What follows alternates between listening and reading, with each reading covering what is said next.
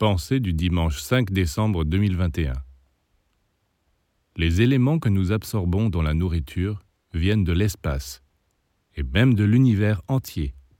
Ils arrivent jusqu'à nous remplis de la vie cosmique, et il est important pour nous de les recevoir avec la conscience qu'ils formeront la substance de nos corps physiques et psychiques.